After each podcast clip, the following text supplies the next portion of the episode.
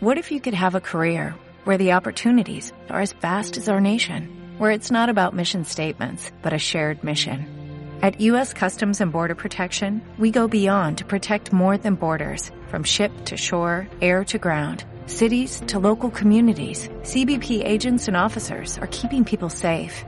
Join U.S. Customs and Border Protection and go beyond for something far greater than yourself. Learn more at cbp.gov/careers. Eso que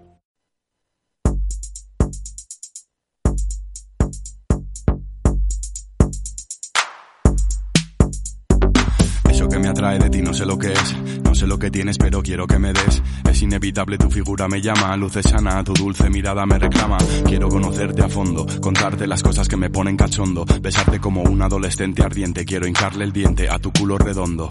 Sexo en la primera mirada, era el postre que se adivinaba.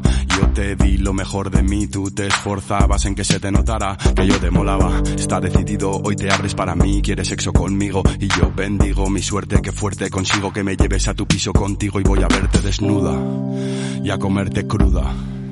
A gozar tu arte, a mojarte, a probar todas tus texturas, a compartir locuras, posturas, torturas duras. oh. Pues eh, llegada la medianoche del tercer miércoles del mes, Zenaida Rey, muy buenas noches. Buenas noches, Ana. Llega Las Mariposas Revolucionadas, que llega además a fin de temporada. Exactamente, ya el último, me da esta pena. Bueno, cuando menos acordamos está ahí de nuevo octubre y empezamos de nuevo. A ver, vamos a ver qué, qué nos reinventamos para seguir con ello. Bueno, yo, yo no hable de reinventar, espero que no tengamos que reinventar nada, ¿eh? No, reinventar, reinventarnos, sino seguir sacando temas que seguramente se queden muchísimas cosas en, En el, el tintero, y habrá, sí. habrá temas seguro. Bueno, y vamos a hablar eh, para cerrar eh, esta temporada precisamente de ITS. Exactamente, es un tema del que precisamente no hemos hablado, hemos dado bastante importancia a la salud sexual en cuanto al placer y a apoderarnos y empoderarnos de nuestro placer y demás, pero de la ITS no habíamos hablado, entonces pues digo, vamos, vamos a terminar con ello. Porque, claro, desescalamos, empezamos a salir del confinamiento y con ello vuelven las relaciones esporádicas. Exactamente, ¿no? Retomamos la vida se- social y con ello, pues, en muchas ocasiones, pues, se, reto- se retomarán las relaciones interpersonales y las relaciones sexuales. Y a lo largo de este tiempo ya de desescalada, ¿no? Cuando empezábamos ya a poder salir de casa y empezar a tener eh, vida social propiamente dicha, ¿no? Pues yo he leído muchos artículos de opinión y muchos artículos en los que se decía eh, que toda esta situación, ¿no? Y todo esto iba a hacer que se, se, se potenciasen, perdón, eh, los vínculos emocionales, favoreciendo las relaciones sentimentales más que sexuales. Eh, con esto no me refiero, o sea, con esto me refiero, quiero decir, a relaciones sexuales esporádicas, ¿no? Con las personas con las que no tienen necesariamente un vínculo sentimental. Pero yo no estoy total- totalmente de acuerdo con esto, ¿no? Yo esta espi- espiritualidad, este, esta festividad repentina, entre comillas, no creo que vaya a ser así, ¿vale? Yo personalmente pienso que las relaciones esporádicas van a seguir estando ahí, ¿no? Habrá personas que deseen o que necesiten o que les apetezca, ¿no? Tener eh, relaciones esporádicas. Aunque sí que este tiempo en el que no se ha podido salir eh, ni ver a gente y tal, pues quizá ha podido servir para que para conocer a alguna persona, ¿no? Es decir, eh, por ejemplo, personas que se hablaban por Tinder, ¿no? O Instagram, porque ya que Instagram se usa de la Tinder. misma. ¿Cómo? Que es el nuevo Tinder. Exactamente, que se usa al fin y al cabo de la misma manera, ¿no? Empiezas a seguir a personas que te gustan, comentan, no sé qué, ya, pues empiezas a hablar.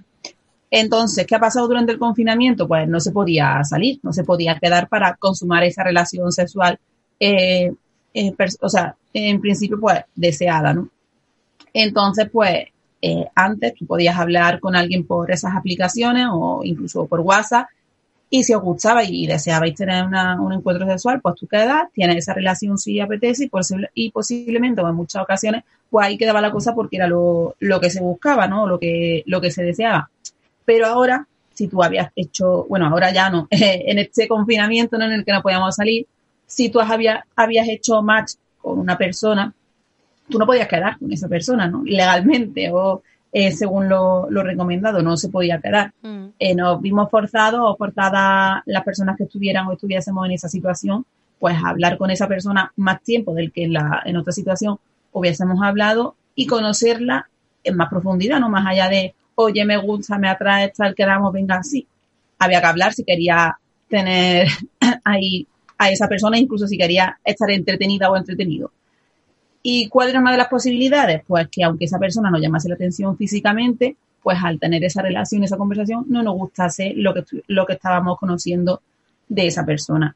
Y la otra posibilidad es que además de atraernos a esa persona físicamente, tú ya vas conociéndola en más profundidad, pues hayas sentido alguna atracción también sentimental. Esto es lo que pienso yo que ha podido pasar mm. durante el confinamiento. Pero, ¿qué pasa? O sea, el confinamiento este estricto en el que no se podía salir para nada. Sí, sí. Ahora después, ahora ya que hemos empezado a poder salir, yo estoy segura que esa gente que utilizaba esas aplicaciones o esos métodos de ligote lo va a seguir utilizando y va a seguir haciendo la misma táctica, entre comillas, ¿no? De te conozco, me gustas, quedamos, relación sexual esporádica y, y sin más, ¿no? No tiene, yo pienso, ya te digo que es mi persona, mi opinión personal, que no creo que eso, eso vaya a cambiar. Mm. También, Zenaida, en estos días se ha dado el caso de. Eh, yo soy, o sea, no soy partidaria de segunda oportunidades, siempre se dijo con el Quijote, segunda parte nunca fueron buenas, pero eh, con el aburrimiento se ha vuelto a hablar con personas del pasado, ¿no? Exactamente, otra de las cosas que trae aquí eh, para comentar, ¿no? Que también se habrá tirado seguramente de. Hemos tenido mucho tiempo libre, que lo hemos hablado en varias ocasiones en los programas del confinamiento, y habrá gente que habrá tirado agenda y hemos, o habrán estado hablando pues con varias personas del pasado o de típico que ah, abandonas porque mm. eh, dejas de tener interés o la otra persona deja de tener interés, pues bien para entretenerse o para ir preparando el terreno, llámalo como, como quieras. ¿Y qué pasa una vez levantadas estas medidas de movilidad o de, salir, no? Pues esas personas han ido desapareciendo, mm, decantándose pues, pues bien por las personas que tenían más cerca o más asequibles según la, las restricciones, el quedar o el verse, eh, pues para acceder posiblemente nuevo, de nuevo perdón, a esas relaciones mm. esporádicas, ¿no? De, ya que te conocía, ya que estaba ahí, eh, tiro de agenda, retomamos eso y voy sobre seguro que no ahora ponte a conocer a otra persona, como has tenido tanto tiempo libre, pues eso que, que puede ir allanando. Zenaide, pero además esto es luego como pasa con, con las parejas, ¿no? Que dices, ¿cómo pude estar con tal o con cual? Pues, ¿cómo pude hablar con tal o con, o con cual? ¿Qué, ¿Cómo de aburrida estaba? Exactamente, ¿no? Yo creo que ha podido pasar, ¿no? Ahora ya que podemos volver a salir, madre mía, pero que hacía yo hablando con esto, con esta hace una semana y yo que tengo en común con esa persona. Pues Qué pérdida de tiempo. Qué pérdida de tiempo con la de tiempo libre que tenía. Pues por eso, por eso precisamente no, tiene tanto tiempo a lo que me ha llevado a mí el aburrimiento.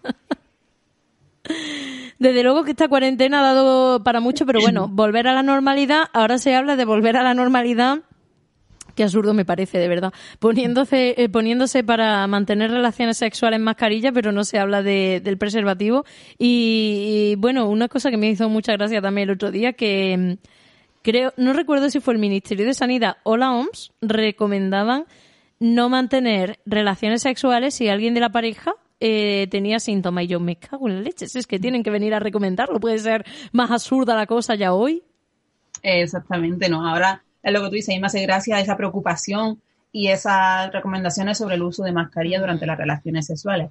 Vamos a ver, señoras y señores, no llevamos toda la vida con enfermedades de transmisión sexual y ha habido la misma preocupación y la misma campaña sobre el uso del preservativo. Quizás sí, ¿no? En momentos puntuales sí hemos visto un bombardeo sobre eh, póntelo, ¿no? Campañas de publicidad y demás que abogaban por, por el uso del preservativo, pero yo creo que eso se ha ido relajando mm. y se ha perdido. Ahora nos preocupamos porque haya que usar mascarilla. ¿Cuántas personas no habrán mantenido relaciones sexuales con un resfriado, con cualquier otro tipo de enfermedad que se transmite por el, el boca a boca, nunca mejor dicho? Y nos preocupamos ahora que sí, que ya sé que es un virus que ha afectado de una manera sobredimensionada y demás, pero es como, no sé, me, parece un poco absurdo. También te mm. digo, de algo habrá que hablar, vamos a empezar a buscar temas, ¿no? Claro, pero, y es lo que yo te decía con esta recomendación del Ministerio y, o de la OMS, que no recuerdo de quién era, que me hacía gracia. Digo, jolines, creo que a nadie se le ocurre con una gripe, un gripazo de, de mil, eh, mantener relaciones con nadie. Primero porque no tienes ganas. por eso te digo, también, también, bueno, puede ser lo que comenta, ¿no? De que se puede hacer asintomático, mm. asintomático. Ah, bueno, eso sí, pero... Claro, eh, decían en el caso de tener síntomas, digo, es que es algo muy obvio. Claro, pero bueno, que, que, es lo que dice, la preocupación por las mascarillas, que no deja de ser también graciosa, porque dice, te preocupas por las mascarillas y ya está, de nada más. por eso te digo, ¿no? Que, que sí, mascarilla sí, pero preservativo, ah, bueno, ya, ya sí tal.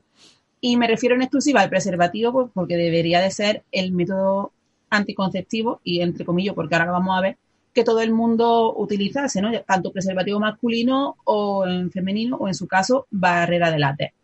¿Y por qué te digo que me refiero a esto en exclusiva? Pues porque son métodos de barrera, no solamente anticonceptivos, ¿vale? Sino que también previenen de las infecciones de transmisión sexual. Y digo infecciones y no enfermedades, que también voy a decirlo, o sea, voy a explicarlo ahora, ahora después. Porque el otro día lo comentaba con un amigo que es filólogo precisamente, digo, así hablando estrictamente de, la definición de anticonceptivo, ¿no? Método anticonceptivo. La definición es anticonceptivo, o sea, de la definición anticonceptivo hace referencia a prevenir o, no dar pie a una concepción, ¿no? A un embarazo. Mm.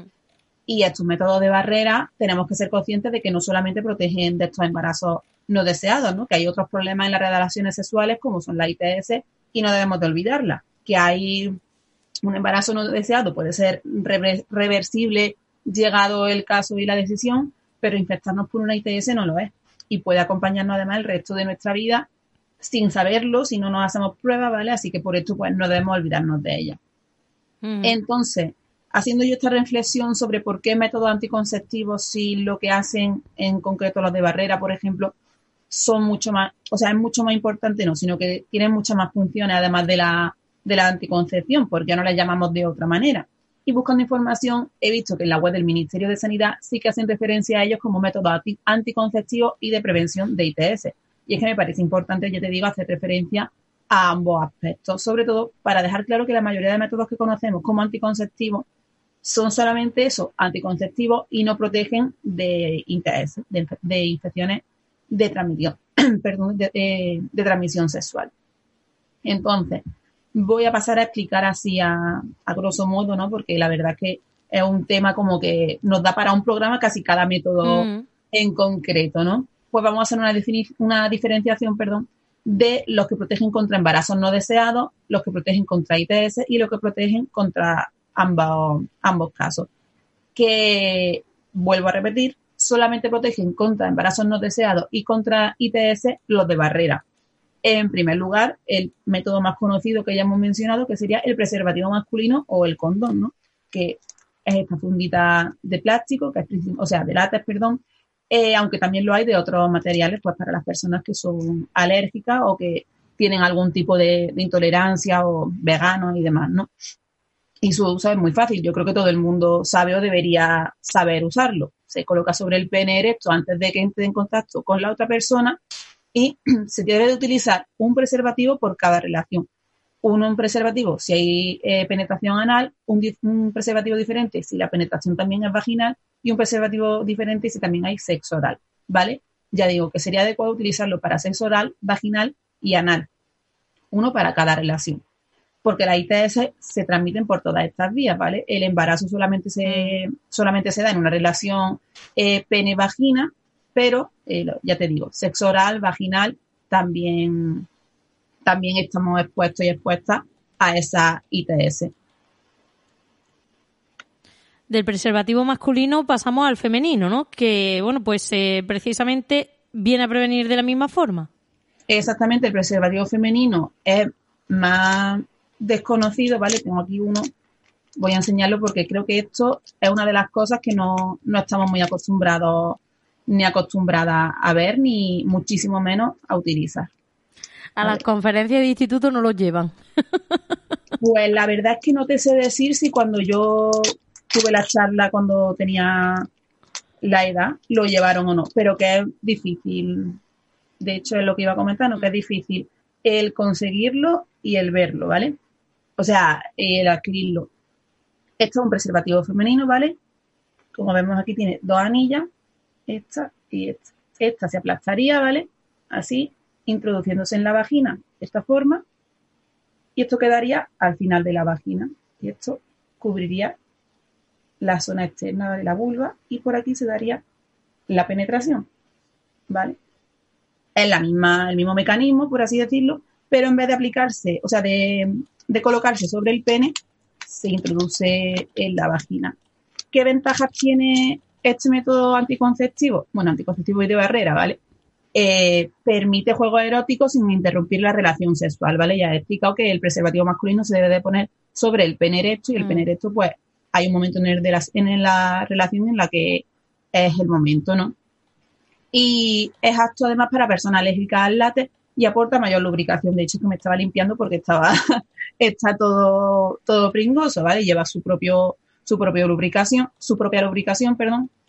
La única desventaja, como ya he comentado, es que es más difícil de conseguir y un poquito más caro que el preservativo masculino. De hecho, no sé si en las farmacias tú vas y lo pides y lo tienen o tienen que, que encargarlo. ¿Perdón, Ana? Que tienen que traértelo en ese caso. Exactamente, que no sé, porque nunca he ido a comprar mm. uno, la verdad. Y no sé si hay disponibilidad, pero tú sabes, tú vas a una, a una farmacia o a cualquier sitio en el que vendan y las cajitas de dures de control y mm. tal las tienes por todos lados. ahí a la vista, pero esto no, no es tan común, mm. no es tan usual. En cualquier caso, pues en, tienda, en tienda especializada, se puede pedir. Exactamente. Como hemos visto, ¿vale? Consiste en una funda transparente de, de nitrilo principalmente con dos anillos flexibles. Los anillos son ya te digo, súper flexible. Incluso diría más flexibles que la copa que ya hemos hablado también. Mm. Eh, uno se introduce y el otro queda fuera con un el que queda fuera el diámetro bastante más grande. La ventaja que tiene que está que se puede, se puede poner hasta 8 horas antes de la relación sexual, ¿vale? Llevarlo puesto sabiendo que vas a tener una relación sexual dentro de X tiempo y no hace falta retirarlo inmediatamente después de la eyaculación, ¿vale? Porque te puede dejar y luego extraer dándole una vuelta para que no salga y extrayéndolo es súper fácil porque es muy adaptable el anilla, la anilla que queda, que queda dentro. No causa alergia ni irritación, como puede pasar a algunas personas con el látex, y se puede emplear con lubricante, tanto en base de aceite como base de agua. Además, el preservativo femenino ofrece a las mujeres esa posibilidad de, de ellas dominar, o sea, dominar, de protegerse a mm. ellas mismas, ya que es el único o sea, es un método que puede ser usado por ella y facilita la decisión de decir, yo decido ponérmelo o ya lo llevo puesto y está puesto, sino, de la, sino que cuando el, preservativo, perdón, es masculino y es el hombre el que debe ponérselo, pues recae, entre comillas, la de responsabilidad eh, sobre él.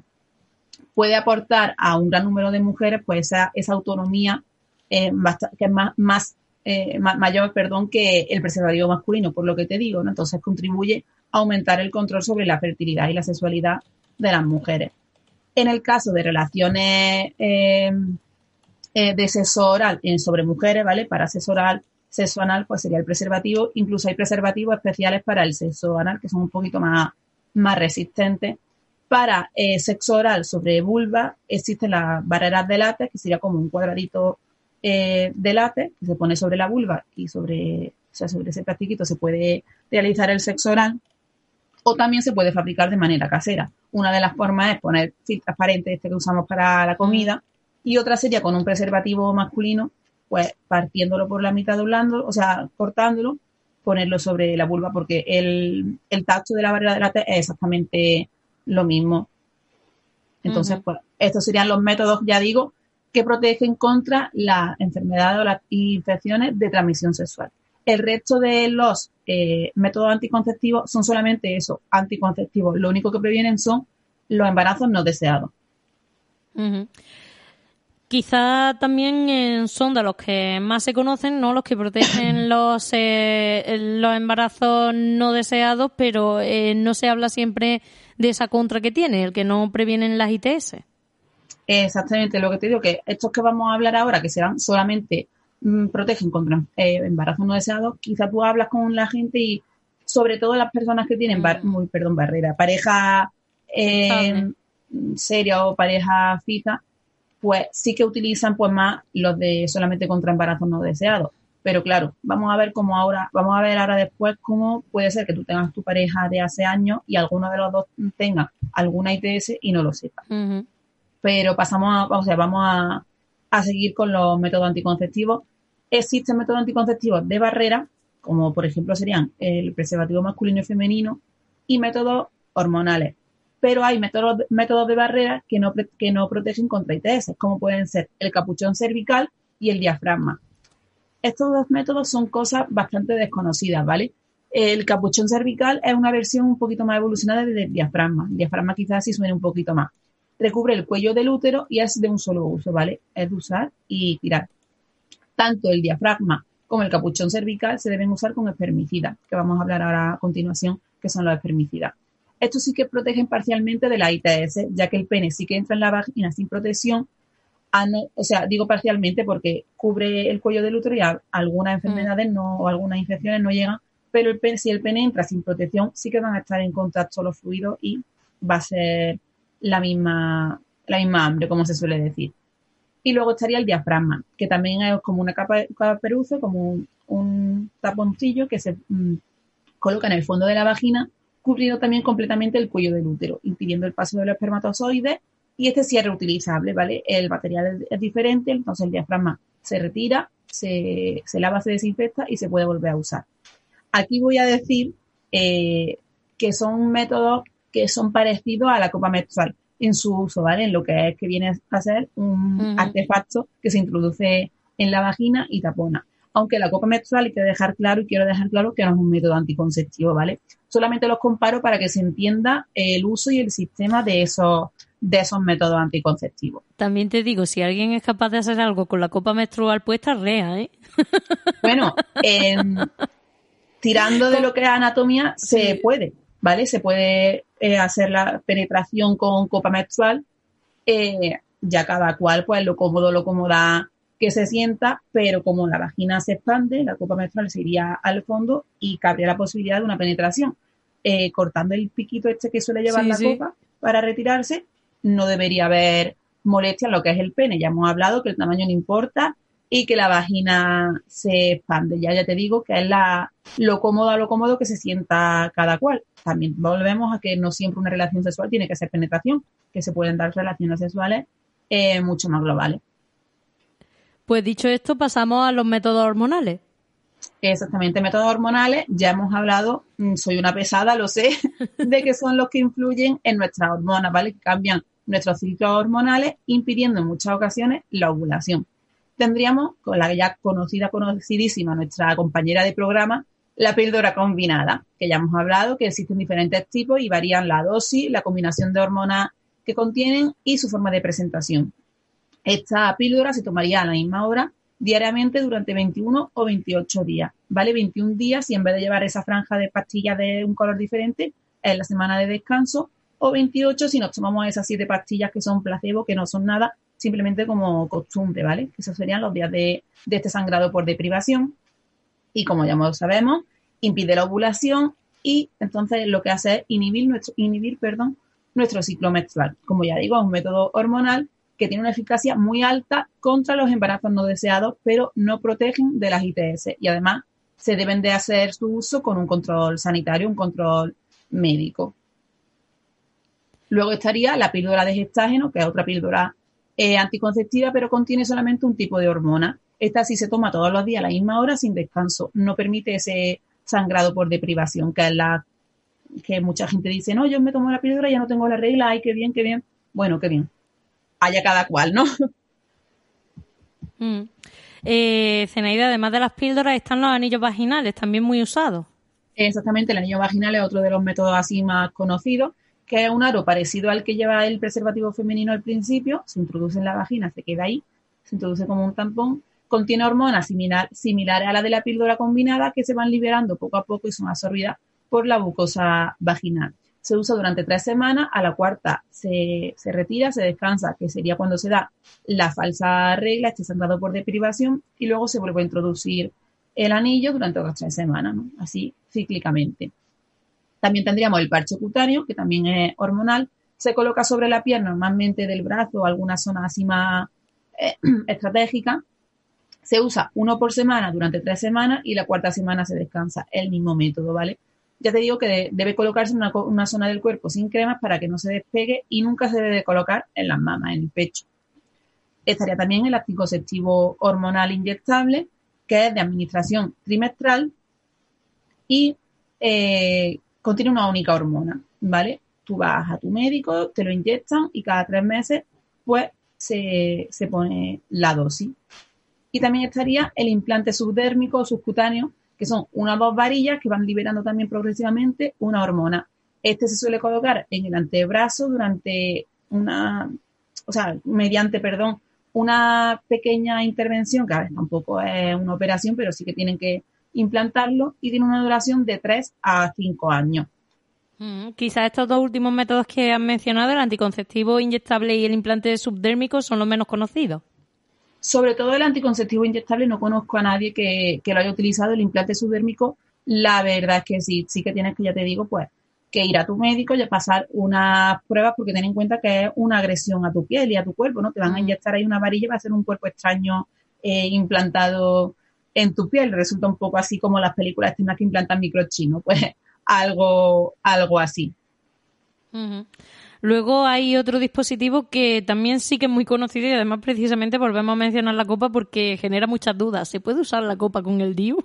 Eh, sí, se puede usar, se puede usar. Lo que pasa es que hay que tener cuidado, ¿no? Mm. El dispositivo intrauterino o DIU tiene una eficacia, una eficacia muy alta. Existe el DIU hormonal y el DIU, el DIU de cobre. Normalmente el hormonal siempre va a tener más eficacia que el DIU de cobre, pero volvemos a recordar, este no protege contra las ITS y también requiere un control sanitario y una colocación por, por parte de un personal sanitario. Quizá el DIU sí que suene un poco, que es un objeto así eh, formado en forma de T, formado por plástico generalmente. Unos llevan cobre y otros llevan un pequeño depósito hormonal, ¿no? Que va liberando hormonas. Se coloca dentro del útero, que está la diferencia y el por qué se puede utilizar la copa. La copa, recordemos que va en la mm. vagina y el DIU se coloca en el útero, que por eso tiene que colocarlo un médico especialista. Actúa de distintas formas, dificultando el avance de los espermatozoides. Y la duración del DIU es de unos 5 años. ¿Qué pasa con estos métodos? Pues que son cosas de una persona. ¿Quién? La mujer, la chica. Y su uso nos protege, como ya digo, de las infecciones de transmisión sexual y responsabilizan a las chicas y a, las mujeres de la seguridad de estas relaciones sexuales. Entonces los hombres pues como que se descuidan. ¿Quién lleva el DIU? La mujer. ¿Quién tiene que tomar la anticonceptiva? La mujer. O ponerse el parche o implantarse la barrita, demás. Todo eh, recae la responsabilidad sobre la mujer. Existe otro método anticonceptivo, como he dicho antes, que son los espermicidas, que es un tipo de gel o spray que afecta la movilidad de los espermatozoides, dificultando pues que estos lleguen al útero. Se debe poner en la vagina antes de las relaciones sexuales y su efectividad pues tampoco es gran cosa, pero eh, la efectividad del el, espermicida combinado con lo que hablábamos antes, ¿no? Pues un diafragma mm. o, el, o el capuchón cervical, pues sí que llegan pues a, esa, a ese alto porcentaje de protección. Lo ideal, como ya digo, pues sería que se utilizasen los espermicidas en combinación con otros métodos de barrera y los espermicidas pues tampoco protegen contra las ITS. ¿Y por qué hago yo esta diferenciación y incido tanto ¿no? entre la distinción entre métodos de anticoncepción y métodos de barrera? Pues bien, hace una semana se pusieron en contacto conmigo unos estudiantes del máster de periodismo digital y datos eh, que para su proyecto de fin de máster están elaborando una web en la que se trata todo, todo este tema, ¿no? De la ITS, su prevención y la necesidad de hablar de ella sin miedo y a que las personas sexualmente activas pues nos hagamos, se hagan revisiones periódicamente pues para estar tranquila y tranquilos de que todo vaya bien. en este caso tengo a, tenemos a Ángel, ¿vale? Y me parece buena idea pues contar con él para que nos explique de primera mano en qué consiste exactamente el proyecto, que el proyecto se llama Estabú. Muy buena, Ángel. Hola, ¿qué tal? Buenos días. ¿Qué es Estabú? Pues mira, Estabú, en un principio Estabú somos eh, cuatro compañeras y yo que estudiamos el máster de, periodismo digital y datos. Ellas son Amira, Neila, Martí y María José. Y bueno, esto nació un poco como nuestro proyecto para, el TFM. Eh, con él intentábamos, por un lado, informar a un público joven sobre, sobre las infecciones y enfermedades venéreas, digamos, apunte rápido, pero por otro lado, quizá la parte más importante para nosotros eliminar el estigma, el, tabú que suponen las, las ITS y las ETS en nuestra sociedad.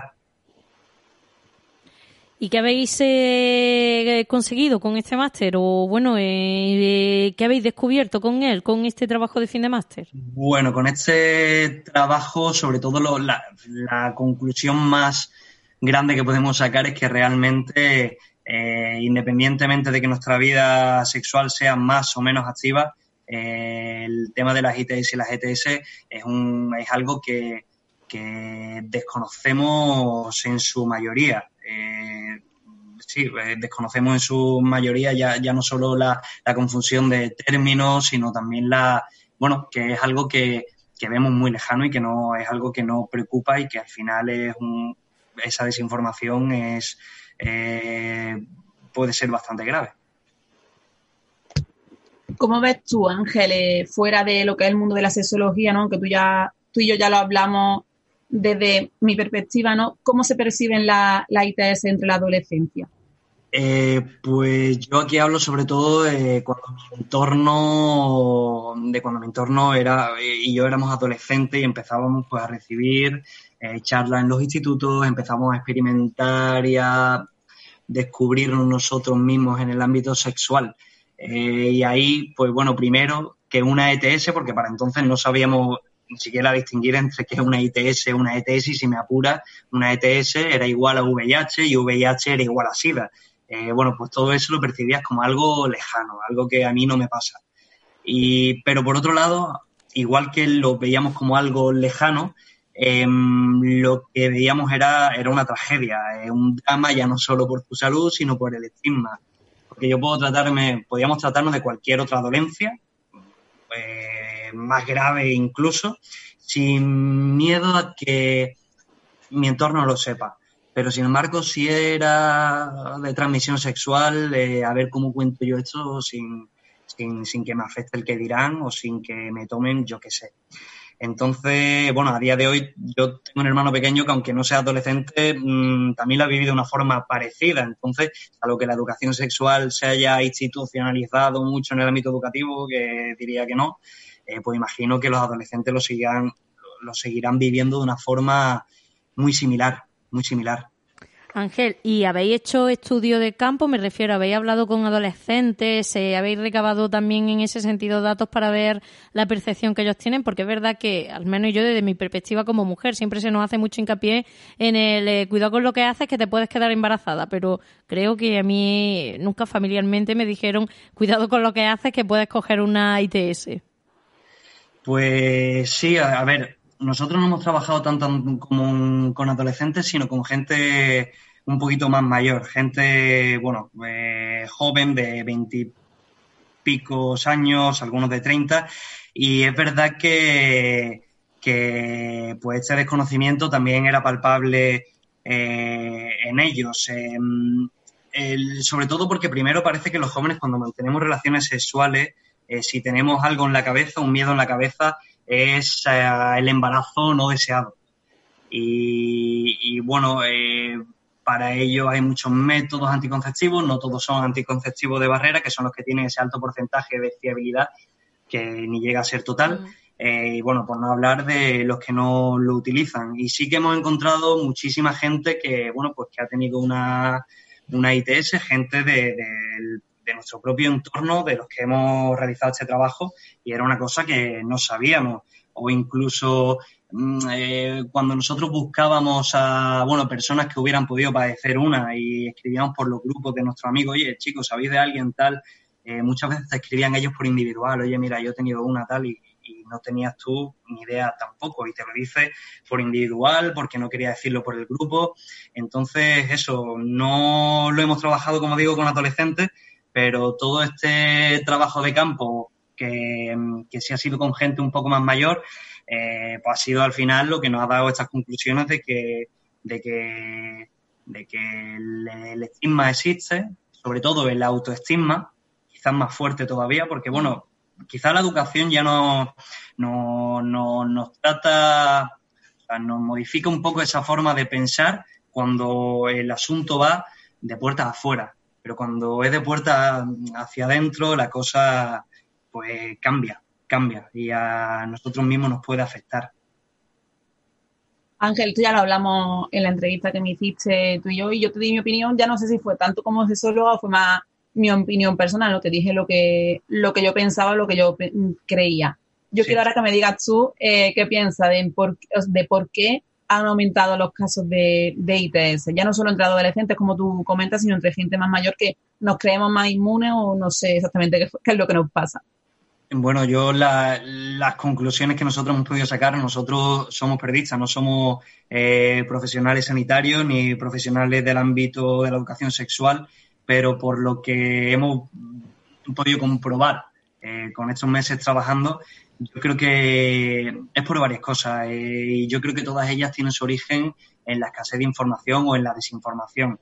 al final se ha convertido en un tema en el que nos hemos relajado lo primero de todo parece que los jóvenes cuando, eh, lo que comentábamos antes, mm, cuando mantenemos relaciones sexuales, lo, que tenemos miedo del embarazo no deseado. Y a lo mejor usamos métodos anticonceptivos que sí nos protegen del embarazo, pero no nos protegen de, un posible contagio de una, de una ITS. Y después un aspecto que también yo veo bastante importante y que no tomamos, no le damos importancia. Eh, parece cuando hablamos de ITS hablamos de bueno, como decía antes, un drama. Eh, algo que como que tuviéramos que, no sé, notarlo y claro, muchas de ellas pueden ser incluso asintomáticas. Entonces, por mucho que los profesionales sanitarios, los profesionales de la sexología, asociaciones que trabajan eh, estos asuntos, por mucho que ellos insistan en la importancia de hacer una prueba anual, nosotros si no tenemos síntoma ninguno, es una cosa que, que nos planteamos. Después, por otro lado, eh, también eh, el concepto erróneo de que relación sexual es igual a penetración. Y, parece como que si protegemos eso, estamos también a salvo. Y bueno, ahí yo creo que también, también existe riesgo. Entonces yo creo que un poco todo este, todo este cúmulo de factores que, como bien digo, creo que nacen en la desinformación en la escasez de información, de educación, si todo esto junto a una sociedad sexualmente activa, que en muchos casos eh, se sale fuera del ámbito de una pareja estable, pues yo creo que todo ello puede influir y que por eso haya habido un aumento, nos hayamos relajado y, haya habido un aumento en el número de, ITS. Ángel, aprovecho para preguntarte porque eh, imagino que habréis eh, visto también, o bueno, cómo está el panorama televisivo y radiofónico, también en, revistas especializadas. Y como periodista, sé que habéis investigado el sector. ¿Cómo está la educación sexual en los medios?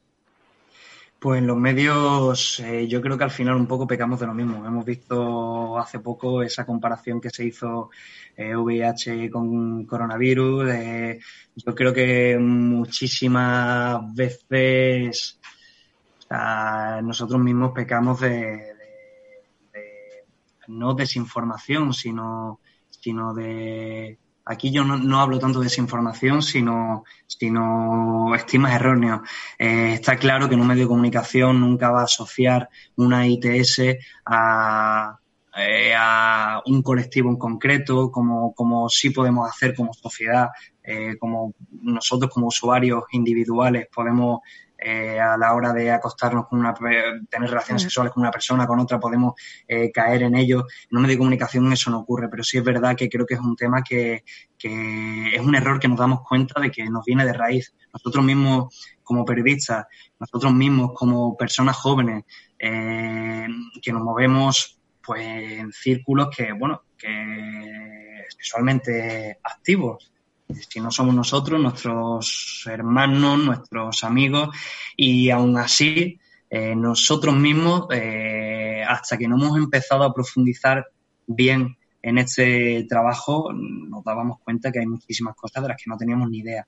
Y que ahora, a posteriori, a toro pasado, muy fácil para nosotros ya decir, oye, pues, ¿cómo vas a decir esto? Pero sí, nosotros quizás hace dos años eh, pecábamos de, de los mismos errores que intentamos ahora el, el, bueno, pues un poco subsanar de una forma más desenfadada, eh, más eso dirigida a jóvenes, pero, pero, pero que están ahí. Y es un tema que nos toca muy de cerca y, y no podemos olvidarlo.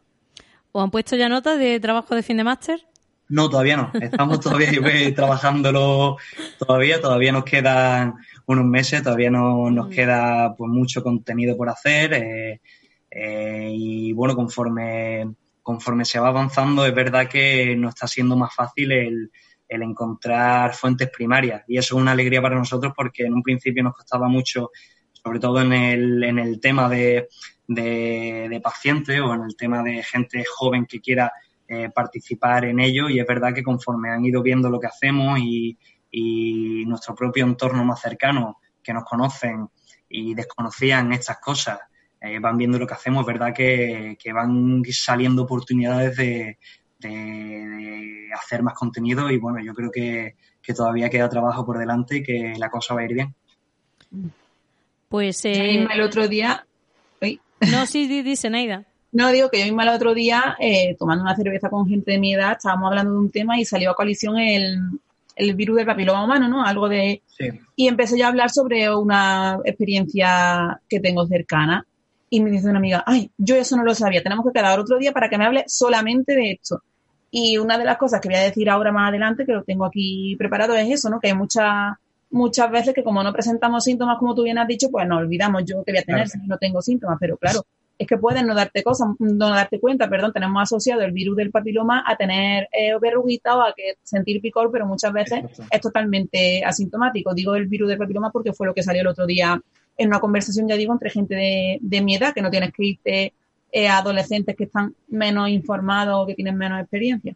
Sí, eh, sí, o sea, totalmente. Luego también eh, lo que tú dices, virus, virus del papiloma humano, eh, otras ETS que parece como que no existen, como que no hay, son eh, pues que tan frecuentes y, afortunadamente más frecuentes a lo mejor que otras que pueden ser un poquito más serias como el VIH. Eh, entonces, es verdad que no, que, hablamos esto echando una cervecita tranquilos y, te das cuenta de, de, eso, de que es algo que se ve lejano y algo que no podemos darnos y que la mayoría, muchísimas, se presentan de forma sintomática.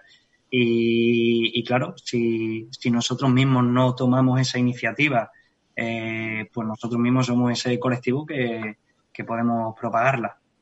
Sí, hay que hablarlo mucho más. Al final el sexo forma parte de nuestra vida y, y las ITS, pues, pues por desgracia también, pero bueno, Digo por desgracia porque al final es un, es un problema de salud, pero que también nosotros intentamos eh, insistir mucho en, en que ninguna ITS es el fin del mundo, ni muchísimo menos.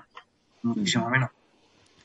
Pues eh, Ángel Nieto, pueden encontrar, pueden encontrar lo que vais degranando en este estudio de Cinemaster, eh, todo en Instagram, en es-tabú.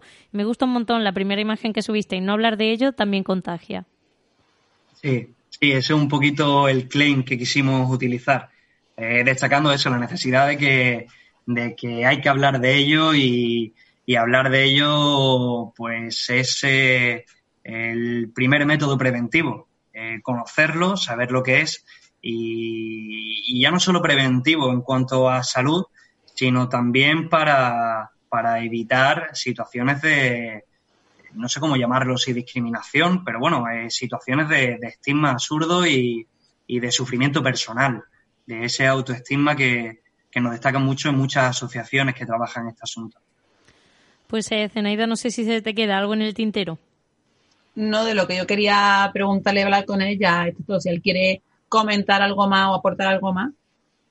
No, la verdad que eso, eh, hemos comentado un poquito el qué es lo que nosotros buscamos, eh, sobre todo repetir eso, nosotros somos periodistas, no somos, no somos eh, profesionales de este ámbito, pero yo creo que la, suerte que hemos tenido que el rigor del contenido nuestro se basa en, la experiencia personal de, personas que lo hayan vivido en primera persona, personas que lo hayan tenido cerca y también pues personas como Senaida, personas como eh, profesionales sanitarios con los que hemos hablado o asociaciones como SIDA y demás y, bueno, creo que creo que va a ser, creo que es útil darse una vueltecita por nuestra web, por nuestro, nuestras redes sociales. También estamos en Facebook y en Instagram y, perdón, y en Twitter también.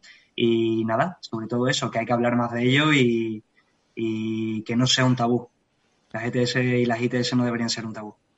Pues eh, Ángel Nieto, muchísimas gracias por estar aquí con nosotros. Gracias a ustedes. Un abrazo. Adiós. Hasta luego. Pues Zenaida, ese es el problema, el no hablar de ello, ¿no? Porque, claro, el no hablar de ello hace que no se conozcan. Exactamente. Yo ya se lo dije a Ángel cuando me hizo la entrevista, y es lo mismo lo que ha dicho, lo que ha dicho él, ¿no? Que a las ITS o a las ETS se le ha perdido el miedo, ¿no? Ya a eso a mí no me va a pasar. Y muchas relaciones o mucha prevención en las relaciones se centra en la prevención, valga la redundancia, ¿no? De ese embarazo no deseado, dejando de lado pues las posibles ITS bajo el, eso a mí cómo me va a pasar si yo conozco perfectamente a mi pareja o yo me fío de la persona con la que estoy mm. acostándome y tal. Pero claro, en esto también entran en juego los estereotipos y el estigma del que hablaba Ángel. Sí, porque fíjate que decía que desde un medio de comunicación, por ejemplo, no se va a poner un estigma a un colectivo, pero como sociedad el tema de embarazo se recomienda sobre todo, o sea, o se, se advierte sobre todo a parejas heterosexuales y, por ejemplo, el VIH está ligado a parejas homosexuales. Exactamente, ¿no? Nos centramos en que eso es cosa de, de otro colectivo, eso a mí no me va a pasar, eh, que algunas ITS son solamente cosa de un grupo de población concreta. Entonces, pues hay mucho mito, mucha marginación incluso, pues en ese, en ese sentido, ¿no? Y nada más lejos de la realidad, todas y todos somos propensos a adquirir una ITS desde el momento en el que somos sexualmente activos. De hecho, hay una web que no he encontrado eh, la referencia porque no tengo mi ordenador, no tengo mi apuntes, no tengo mi fuente, eh, pero era una web que de forma de, en forma de jueguecito, de hecho creo que hay un anuncio en televisión, no recuerdo si era de preservativo o una campaña de, de sanidad, ¿no? Que te pone una foto de una persona y te dice características, ¿no? Creo que hay eh, fulanito futbolista, tiene no sé cuántas casas, tiene no sé cuánto y tiene sífilis, por ejemplo, ¿no? Entonces te quedas como, pero bueno, una persona millonaria, rica, famosa, no sé qué, ¿cómo va a tener una ITS, no? Pues yo te digo, eh, la campaña publicitaria esta era tal cual y existe una página web, que es que no recuerdo de verdad, el nombre, eh, que a modo de juego tú tienes que adivinar por la foto qué enfermedad tiene, por la foto creo y unos datos que te dan, ¿no? De qué enfermedad tiene. Luego también hay otra en la que te presentan las enfermedades como monstruitos, como un mm. jueguecito, ¿no? hay muchos recursos, pero es que ya te digo que de memoria no me lo sé y como no tengo mi ordenador ni tengo mis apuntes, no lo he podido eh, eh, ajuntar. Pero bueno, mm. Haciendo un poco de investigación segura, seguro que sale. Pues, Zenaida, nos quedan unos 10 minutos y vamos a hablar precisamente, vamos a centrarnos en lo que nos queda en esa ITS. Exactamente, es lo que te iba a decir yo ahora. Digo, una, una pregunta. ¿Qué diferencia hay entre ITS y ETS?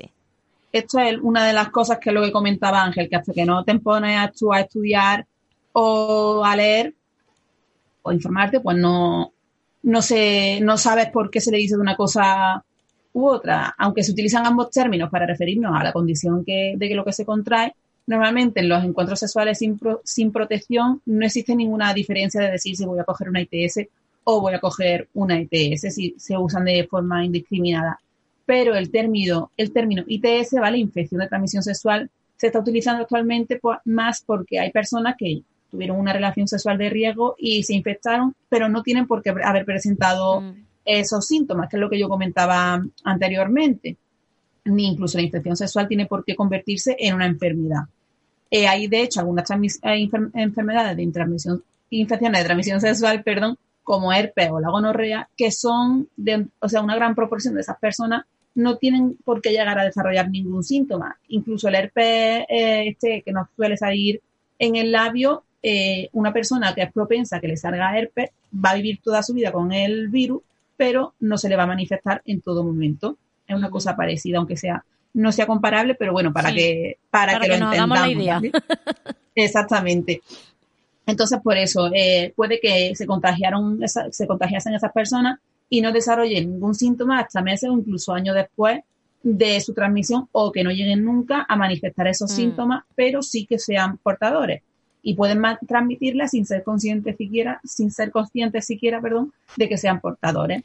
Y otro ejemplo, que es lo que le comentaba Ángel, lo del virus del papiloma humano, que tenemos la imagen o tenemos la creencia de que el virus del papiloma humano se presenta como verruguita o como picores o como tal, pero el virus del papiloma humano podemos tenerlo y no ser conscientes hasta que en el caso de las mujeres, por ejemplo, pues nos hacemos una citología y sale que positivo en papiloma, que bueno, tras un tratamiento, normalmente, no para tranquilizar ni para que nos relajemos, ¿vale? Pero normalmente el virus del papiloma humano, el cuerpo mismo lo va a desechar, lo va, a luchar contra él, como se suele decir, sin que llegue a afectar. Pero puede darse el caso de que no sepamos que lo tenemos, el virus agarre y se pueda llegar a, a manifestar en en, en, sea, en forma de enfermedad y ya sabemos mm. eh, en lo que puede desembocar, ¿no? Eh, este en concreto.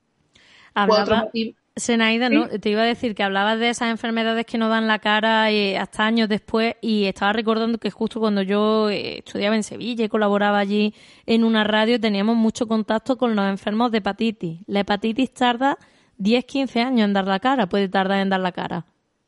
Exactamente, por eso la importancia de hacernos revisiones, revisiones periódicas, que no hace falta llegar a sentir síntomas, sino que eh, pues vamos al médico quizá o al dentista, a lo mejor más, más nos hacemos más la idea, ¿no? De la revisión del año, la revisión de tal, voy porque me tengo que hacer la revisión.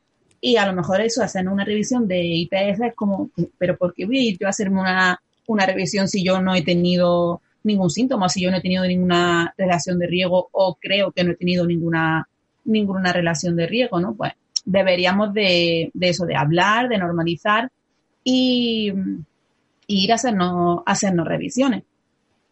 Entonces, eh, la ETS, o sea, ITS he dicho lo que era la infección de transmisión sexual. Otra de los motivos por el que se utiliza más ITS es por el estigma o por la vergüenza, ¿no? Que si dices tengo una enfermedad de transmisión sexual, es como, uh, grave, pero tengo una infección, así a nivel psicológico nos va a parecer es mucho menos peligroso que lo que es la enfermedad. Además, eso, la persona contagiada puede sentirse incluso más cómoda, decir que tiene una infección que que tiene una enfermedad. ¿Vale? Un poquito por, por esto, ¿no? Por lo de los, los estigmas sociales, incluso ir al médico y decir es que tengo síntomas de tal o sabes que tienes que ir al médico, explicarle y que en muchas ocasiones tiene que o puede tener que examinarte los genitales, pues puede ser algo un poco, un poco incómodo. Eh, también pasa que mm, hay personas que conscientemente acceden a mantener relaciones sexuales de riesgo, ¿vale? Eh, relaciones en las que ambas personas, ¿vale?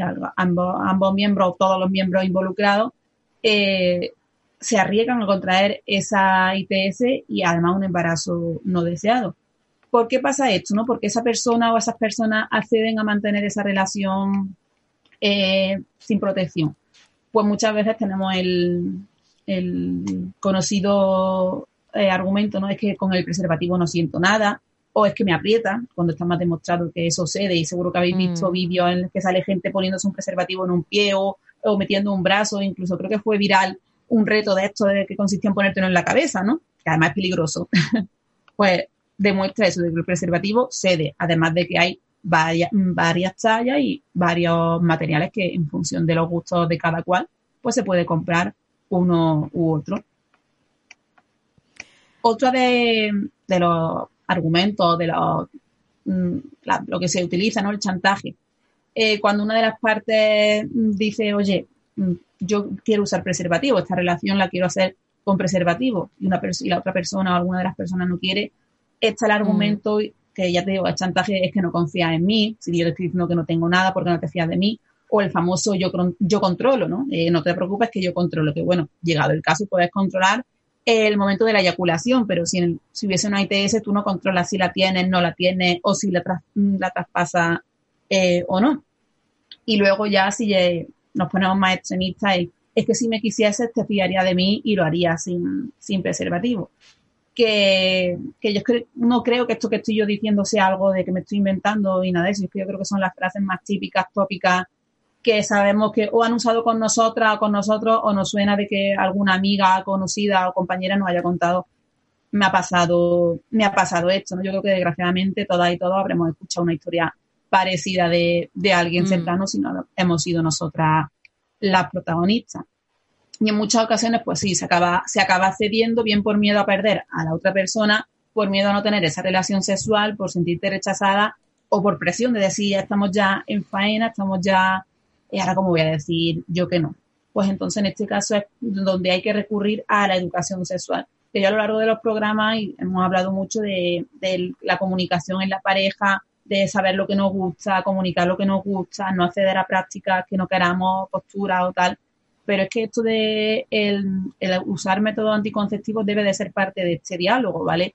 El concretar con la pareja o las parejas, vale, sí, vamos a mantener relaciones, pero con este método anticonceptivo, con este método de barrera, porque yo no me voy a arriesgar. O también que tampoco creo yo que deba de ser un drama si tu pareja o sea, tienes confianza con tu pareja, pedir o ir juntos a haceros pruebas y una vez que sepamos o que mm. se sepa que está todo correcto, pues ya en base a eso decidir qué método se utiliza, porque no es, es eso, es lo que volvemos, volvemos a hablar lo mismo, ¿no? El estigma de decir, pero ¿cómo voy yo a decirle a mi pareja, a pedirle a mi pareja que vayamos a hacernos estas estas pruebas? Es que estoy desconfiando de él o de ella. Pues no todo lo contrario, sino tener la suficiente confianza como para querer los dos someterse, los dos, los tres, las personas involucradas, ¿vale? Someterse a esas pruebas pues para estar tranquilos y tranquilas de que todo va bien y poder controlar y tener mucho más mucho más asumido, mucho más bajo control, pues nuestra sexualidad. Al final eh, todo eh, tiene su base en la educación, ¿no, Zenaida? Exactamente, esto, educar sexualmente, o sea, la educación sexual, que no quiere decir con esto que haya que tenerle miedo a las relaciones sexuales, ¿no? Sino que, de hecho, es que yo creo que este ha sido uno, uno de los errores de la educación sexual tradicional, con lo que hablaba también Ángel, ¿no? Que quizá algunos de nosotras alguna de nosotras o de vosotros los que nos estéis escuchando habéis tenido talleres, mal llamados talleres, ¿vale? Porque yo creo que yo personalmente lo que recibí en el instituto mm. fue una charla de una horita de esta típica, una hora de tutoría que coges al año, al cuatrimestre, o sea, al cuatrimestre, digo, en toda la ESO, no sé si incluso bachillerato, llega una persona médico, médica, no sé exactamente qué era, a enseñarte fotos de unos genitales súper afectados, ¿no? Como muy mala pinta y decirte, esto es esta enfermedad, esta, esta, esta, yo ni siquiera he nombrado muchas, ¿no? Porque para, para no crear tampoco mucha alarma y porque nos da para, para otro programa, ¿no? Sino que saber manejar eh, lo que estaba diciéndonos, saber eh, a lo que nos exponemos, saber que hay muchas muchas ITS que pueden eh, desembocar en ETS y no bombardear tanto a fotos de genitales desfigurados, sino y hacer como charla de padre o de madre dándonos pautas mm. para o sea, dándonos, perdón, eh, como una, una charla, una reprimenda de es que no tenéis cabeza, es que hay que ver, mirad todo lo que os podéis encontrar ahí fuera, ¿no? Sino hacerlo de otra manera mucho más empática y consciente, ¿no? Eh, que no es por esto quitarle importancia a la ITS, ¿no? Sino hacer ver que la educación sexual, o sea, hacer ver a la población adolescente que la educación sexual puede hacerse de una forma empática y dinámica, en la que los adolescentes y las adolescentes pues participen en el descubrimiento y el conocimiento de la ITS y los métodos de prevención, haciéndolo más talleres, más, mucho más participativo y dinámico y mucho menos charlas en la que los chicos y las chicas estén de brazos cruzados mirando, ya te digo, fotos de mm, genitales desfigurados. Así que quizá de esta forma, pues la información les sea mucho más atractiva, le escale más y sea más, más consciente de, de qué es lo que se está hablando. Pues Zenaida, vamos con las recomendaciones. Eh, el Instagram que traigo para hoy, además de, del de tabú que ya mencionó, ¿no? Arroba es barra baja tabú con dos, con dos o.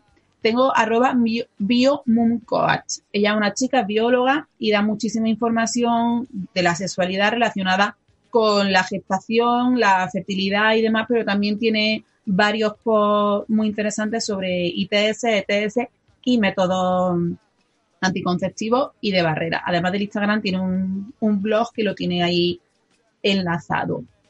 De libro, mira, he estado buscando, pero la bibliografía que he encontrado así relacionada con este tema me ha resultado toda demasiado técnica, ¿no? Libros, pues, quizá para más para personal médico o personal sanitario. Así que hoy no hay recomendación de libro porque no hay ninguno que me convenza, pero bueno, ya te digo que, por ejemplo, el blog de Biomoon Coach puede servir como recomendación de lectura, ¿no? Porque es, más, más extensa. Y hoy traigo una serie, se llama Love Six de Netflix. Pues con esas recomendaciones nos quedamos, cerramos eh, temporada de las mariposas revolucionadas. Recordamos que la semana que viene, eso sí, tenemos todavía un último programa de la revolución de las mariposas en las mañanas de Radio Atalaya, así que te veremos por ahí. Sí, nos vemos otra vez el martes ya para despedirnos. En este espacio sí, hasta la próxima temporada. Un beso fuerte. Gracias por habernos acompañado también en esta noche. Sean felices. Fin de la historia. Lo último que supe acerca de esa Lola es que estaba embarazada y sitosa. Así que te aconsejo una cosa: controla y no te la juegues. Sé que a veces cuesta guardar los papeles, pero cuídate, no te arriesgues y usa goma siempre. Con la mierda que comes es suficiente. Haz lo que debes, ey, Si se movieron escuchando el volumen primero, digan